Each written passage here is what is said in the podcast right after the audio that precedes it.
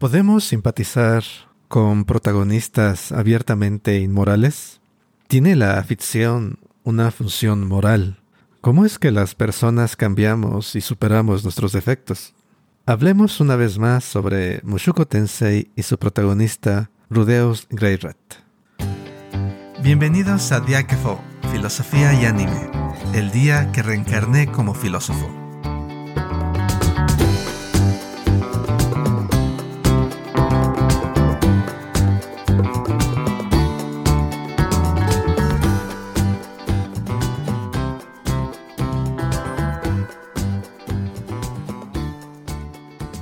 Hola, mi nombre es Aquiles y les doy la bienvenida a un nuevo episodio de este podcast. Como les había prometido en mi comentario anterior hace dos episodios, hoy vamos a tocar el tema de la moralidad con respecto a la serie de anime Mushoku Tensei, también conocida como Jobless Reincarnation. Como les comenté en aquel episodio, la historia de Mushoku Tensei es interesante, entre otras cosas, por el tratamiento que da a sus personajes. En lugar de presentarnos con personajes buenos y malos, esta serie nos muestra personas complejas, con tanto puntos buenos como puntos malos. No voy a entrar en detalles sobre cómo se desarrolla la historia, pero para plantear mi comentario, voy a contarles lo que ocurre en los primeros minutos de la serie. Para empezar, conocemos al protagonista como un adulto de más de 30 años de edad. Es una persona que ha vivido desde su adolescencia encerrada en su cuarto y sostenido por sus padres. Es alguien que jamás ha trabajado y que dedica su tiempo a jugar videojuegos y ver pornografía. La vida de este protagonista cambia drásticamente al morir sus padres. Para empezar, ni siquiera asiste a su funeral y es echado a la calle por sus hermanos menores ese mismo día. Caminando descalzo bajo la lluvia, esta persona se encuentra frente a una situación en la que por primera vez decide arriesgarse por el bien de otros y como consecuencia pierde la vida. Es aquí donde la verdadera historia de este anime comienza, porque nuestra protagonista, después del accidente, se encuentra de repente en un nuevo mundo, un nuevo cuerpo y una nueva familia. En otras palabras, esta persona muere en el Japón contemporáneo y reencarna como Rudeos Greyrat, un recién nacido en un mundo de fantasía y magia que mantiene todos los conocimientos, traumas y vicios de su vida anterior. Y a lo largo de 23 episodios de la primera temporada de esta serie, acompañamos a Rodeos Greyrat, o Rudy, desde el momento en que nace hasta que cumple aproximadamente 13 años. Hoy quiero tocar el tema de la moralidad con respecto a esta serie, porque ya desde el primer episodio la presentación de la historia es polémica. Porque verán, Rudy, escondiéndose tras su edad biológica, toma ventaja para satisfacer sus inclinaciones pervertidas. Vemos a Rudy espiar a sus padres por las noches, espiar a su maestra, robar ropa interior usada, intentar manipular, o al menos planear hacerlo, a una niña pensando en futuros favores sexuales, y también lo vemos tocar y prácticamente asaltar sexualmente a otra, entre otras cosas. Y claro, con el agravante de que todo el tiempo sabemos que lo hace con la mente de un adulto de más de 30 años. El principal problema aquí es que el autor y los creadores del anime parecieran estar aprobando tal conducta, es decir, la conducta reprobable de Rudy no es castigada de ninguna manera aparente, y siendo el protagonista, pareciera que la historia nos quiere hacer simpatizar con los actos deplorables que comete el protagonista. Sobre esto es lo que quiero comentarles hoy porque yo creo que esta serie nos presenta la oportunidad de pensar de forma más profunda, no solo sobre la relación entre ficción y moralidad, sino también en cómo pensamos sobre la moralidad misma. En primer lugar, yo pienso que hay buenas razones para afirmar que la polémica alrededor de este anime se debe a cómo la gran mayoría de ficción, al menos la ficción para jóvenes, presenta este tema. En segundo lugar, quiero comentarles el por qué en mi opinión, esta serie es una historia que a pesar de su apariencia inicial contiene un mensaje moral. Empecemos por el primer aspecto, la falta de castigo o consecuencias para la conducta problemática de Rudy. Rudy no sufre ninguna consecuencia, al menos al principio de la historia, a pesar de lo problemáticas que son sus acciones. Más aún, en el anime, es fácil imaginarse que el tono, la música y las reacciones de los personajes parecen indicar que lo que Rudy está haciendo no es nada realmente malo. Y este es un punto interesante, porque verán, la idea implícita en esta crítica es que Las historias de ficción deben mostrar castigo para el que hace algo malo y quizás una recompensa para el que hace algo bueno. Más aún, tal castigo y tal recompensa deben mostrarse como consecuencia directa de las acciones del personaje o los personajes. Esta es, por supuesto, una concepción particular de cómo debe funcionar la moralidad en la ficción. O quizás, mejor dicho, esta es una concepción particular del papel de la ficción respecto a la moralidad y quizás tenga que ver con el tipo de medio del que estamos hablando. Si pensamos en anime como un tipo de medio dirigido a jóvenes e incluso a niños, es entendible esta perspectiva. En otras palabras, el fallo de esta serie está en mostrar a un público juvenil o incluso infantil conductas que no queremos sean consideradas aceptables. Esta es la primera pregunta que esta serie nos permite pensar. ¿Cómo es que aprendemos sobre moralidad? El momento en que se está publicando este episodio es la penúltima semana del año 2021 y en estas fechas, en muchos países del mundo, existe la tradición de regalar juguetes a niños. Y lo menciono porque en un buen número de esas tradiciones se encuentra un gran ejemplo de cómo adquirimos nociones sobre lo bueno y lo malo. Consideren la tradición de Santa Claus, también llamado Papá Noel o Viejito Pascuero, o tradiciones muy cercanas como aquellas del Niño Jesús o de los Reyes Magos. En la gran mayoría de esas tradiciones hay una relación directa entre conducta buena y recompensa. Los niños y niñas buenos, se nos dice, son los que reciben regalos. En algunos casos incluso, los niños deben escribir cartas describiendo sus méritos, sus buenas acciones del año, para poder pedir los juguetes que desean. Esto es lo que quiero destacar. Estas tradiciones enseñan, o implican por lo menos, que hay una relación directa entre la moralidad del individuo y el bienestar que experimenta dicha persona.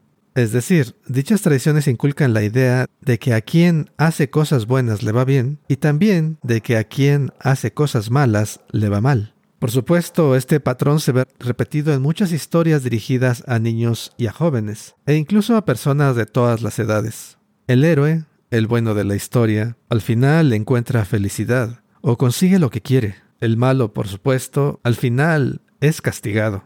Y para ponerlo en términos más filosóficos, quiero recordar aquí al modelo educativo que Platón describe en uno de sus diálogos, aquel diálogo llamado La República.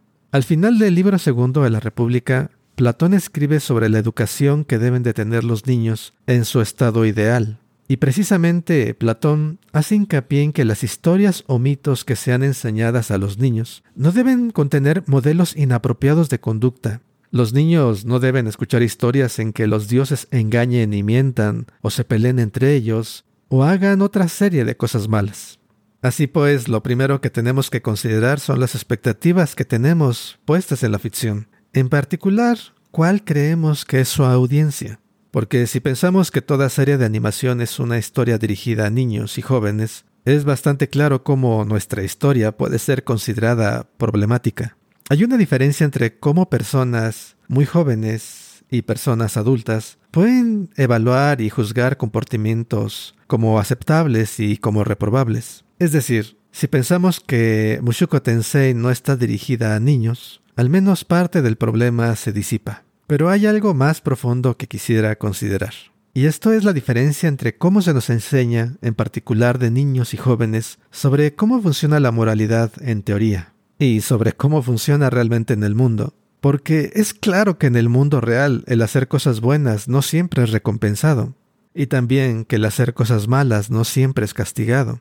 Podríamos ir más lejos, incluso, y afirmar que en el mundo real no hay ninguna garantía de que el hacer cosas buenas nos vaya a ir bien y tampoco hay ninguna seguridad de que si hacemos cosas malas nos vaya a ir mal. Claro, si pensamos en las ideas de recompensa y de castigo como herramientas en la inculcación de principios morales a temprana edad, por supuesto hacen sentido.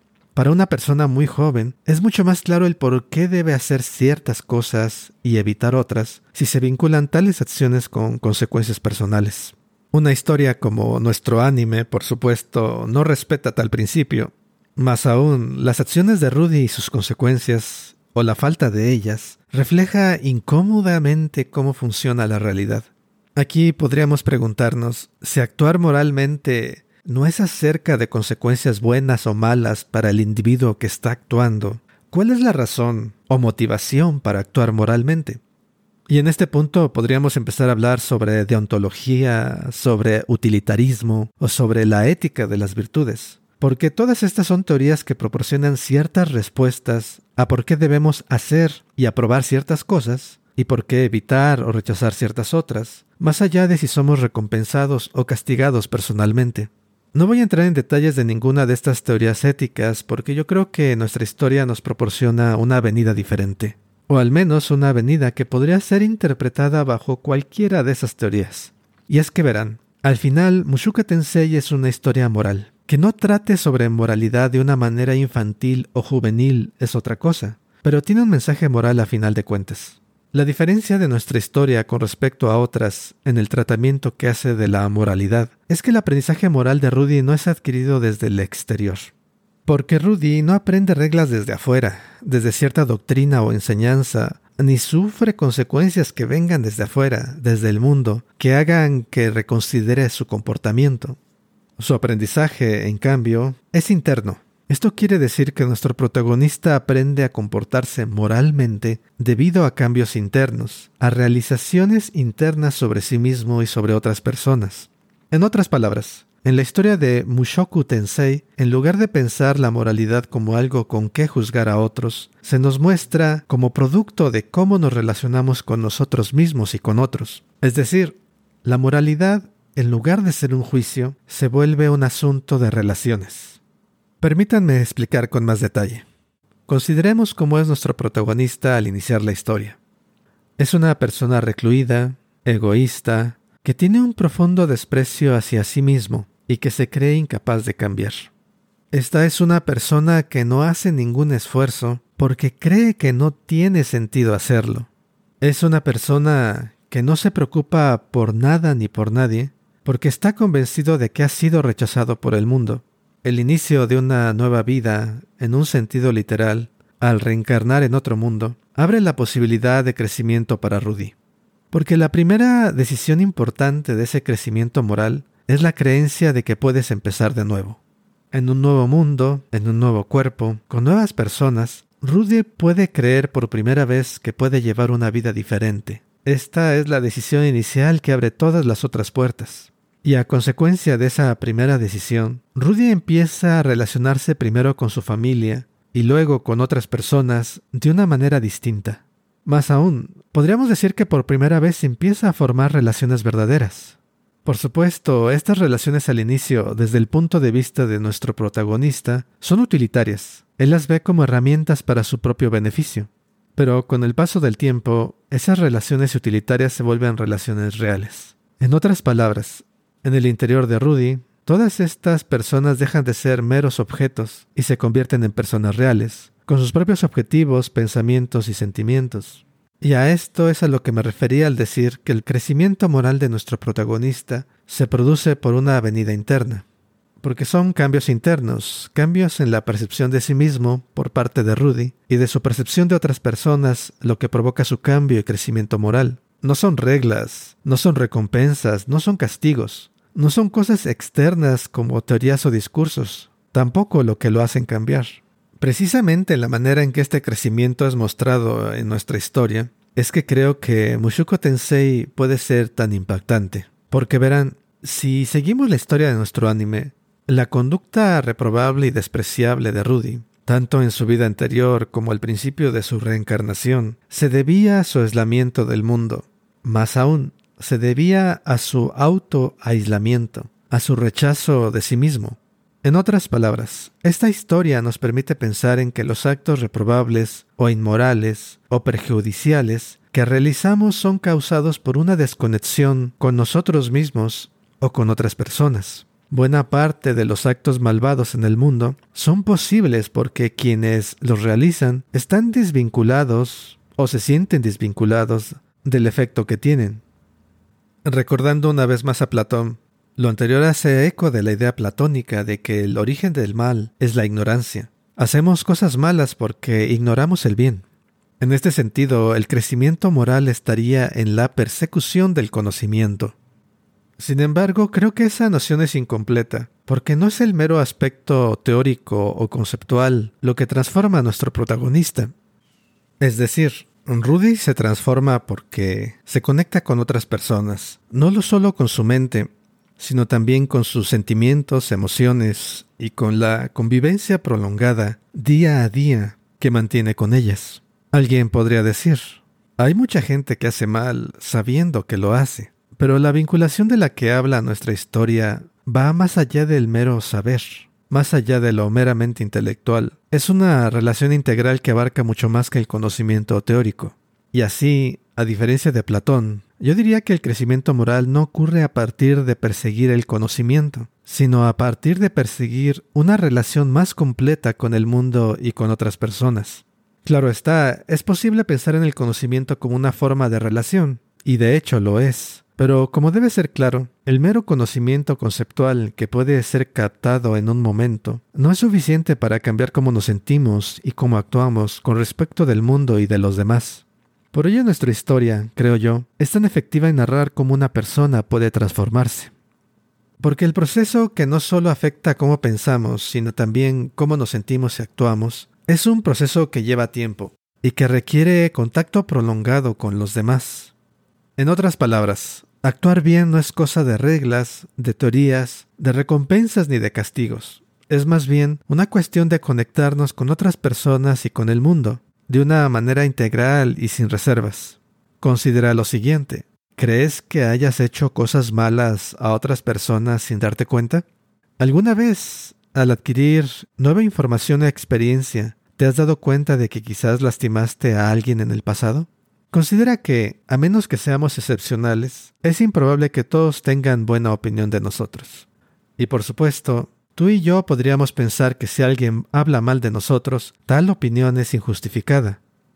Pero lo que nuestro anime nos podría enseñar es que el mal que hacemos a otras personas se produce porque estamos desvinculados de ellas. Es decir, si no tomamos en cuenta la experiencia de otros, o nos tomamos el tiempo para conocerla, es muy fácil actuar de forma desconsiderada o incluso dañina hacia ellos, y hacerlo sin darnos cuenta. De aquí que preocuparnos por la perspectiva de otros sea tan importante, porque conocer esa perspectiva es precisamente formar ese vínculo o adquirir ese conocimiento que hace posible evitar el mal. Y eso me lleva a la relación que tenemos con nosotros mismos. Porque recordarán, al principio de la historia, Rudy se rechaza por completo a sí mismo.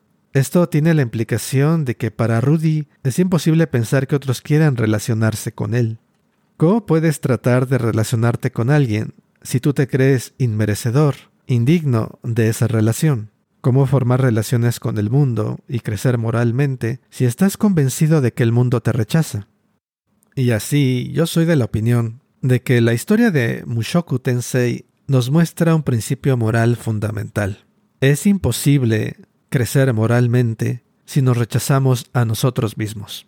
La automejora la superación de nuestros defectos tiene que empezar por aceptar la posibilidad de que podemos cambiar. Tenemos que vernos como personas capaces de cambiar. Por ello, la perspectiva moral de nuestro anime me parece superior a otras perspectivas basadas en reglas y juicios.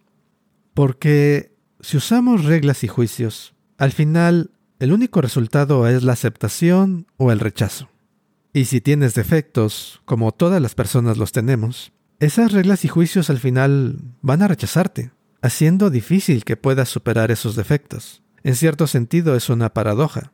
El mismo acto de reconocer que tenemos defectos, bajo una moralidad de reglas y juicios, nos haría difícil, si no imposible, superar esos mismos defectos. Para ir concluyendo, quiero comentar sobre lo que esta historia nos dice sobre la naturaleza de la moralidad. La moralidad, bajo esta perspectiva, no sería un asunto de reglas o de prescripciones, sino de relaciones. De relaciones con nosotros mismos, de relaciones con otras personas y de relaciones con el mundo. En ese sentido, la moralidad o la ética no sería algo individual, sino algo que hacemos y que construimos con otros. Más aún, ese crecimiento no es realmente un reemplazo de lo que somos, sino literalmente una extensión de nuestras consideraciones. Porque verán, Rudy no deja realmente de ser un pervertido. Su impulso sexual, su lujuria, permanece ahí, Simplemente las relaciones que forma modifican su respuesta a dichos impulsos, porque se empieza a dar cuenta del daño que pueden hacer.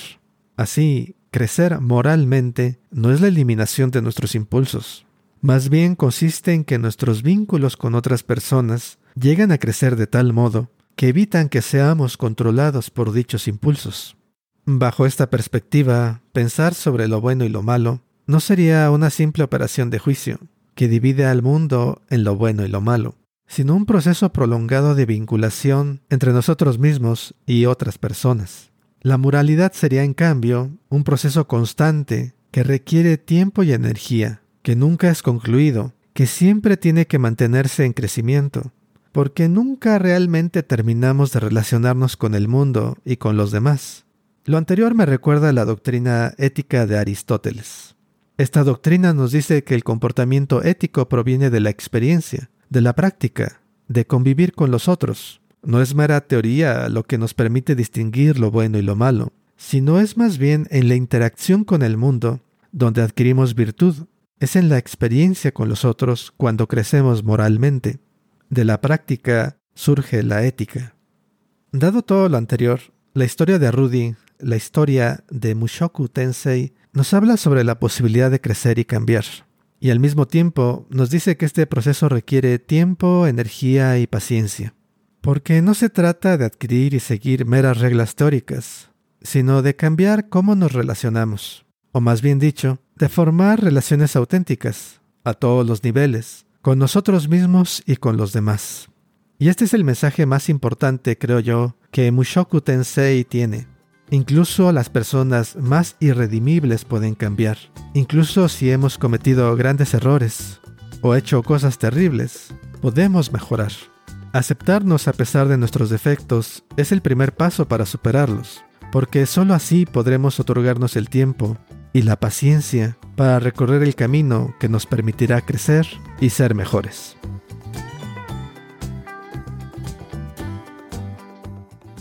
Ese fue el episodio de hoy. Si tienen la posibilidad de ver la serie, háganos saber cuáles son sus impresiones. Ah, por cierto, el anime está basado en una serie de novelas que al momento de grabar este episodio solamente están disponibles en inglés pero que igualmente recomiendo para aquellos interesados en conocer la fuente original. Pueden encontrar tanto el anime como las novelas como Mushoku Tensei o Jobless Reincarnation. Como siempre, sus comentarios, sugerencias, críticas y reacciones son muy bienvenidos. Recuerden que pueden encontrarnos en YouTube, Facebook e Instagram y contactarnos por esos medios. En todos ellos nos encuentran como Diáquefo, Filosofía y Anime. También pueden escribirnos a nuestro correo electrónico en filosofía y anime filosofía y anime. Todos nuestros episodios y toda nuestra información de contacto está disponible en nuestro sitio web filosofiayanime.com, filosofiayanime.com. Muchas gracias por acompañarme hoy. Cuídense y nos escuchamos en el próximo episodio de Diáquefo, Filosofía y Anime. Hasta entonces.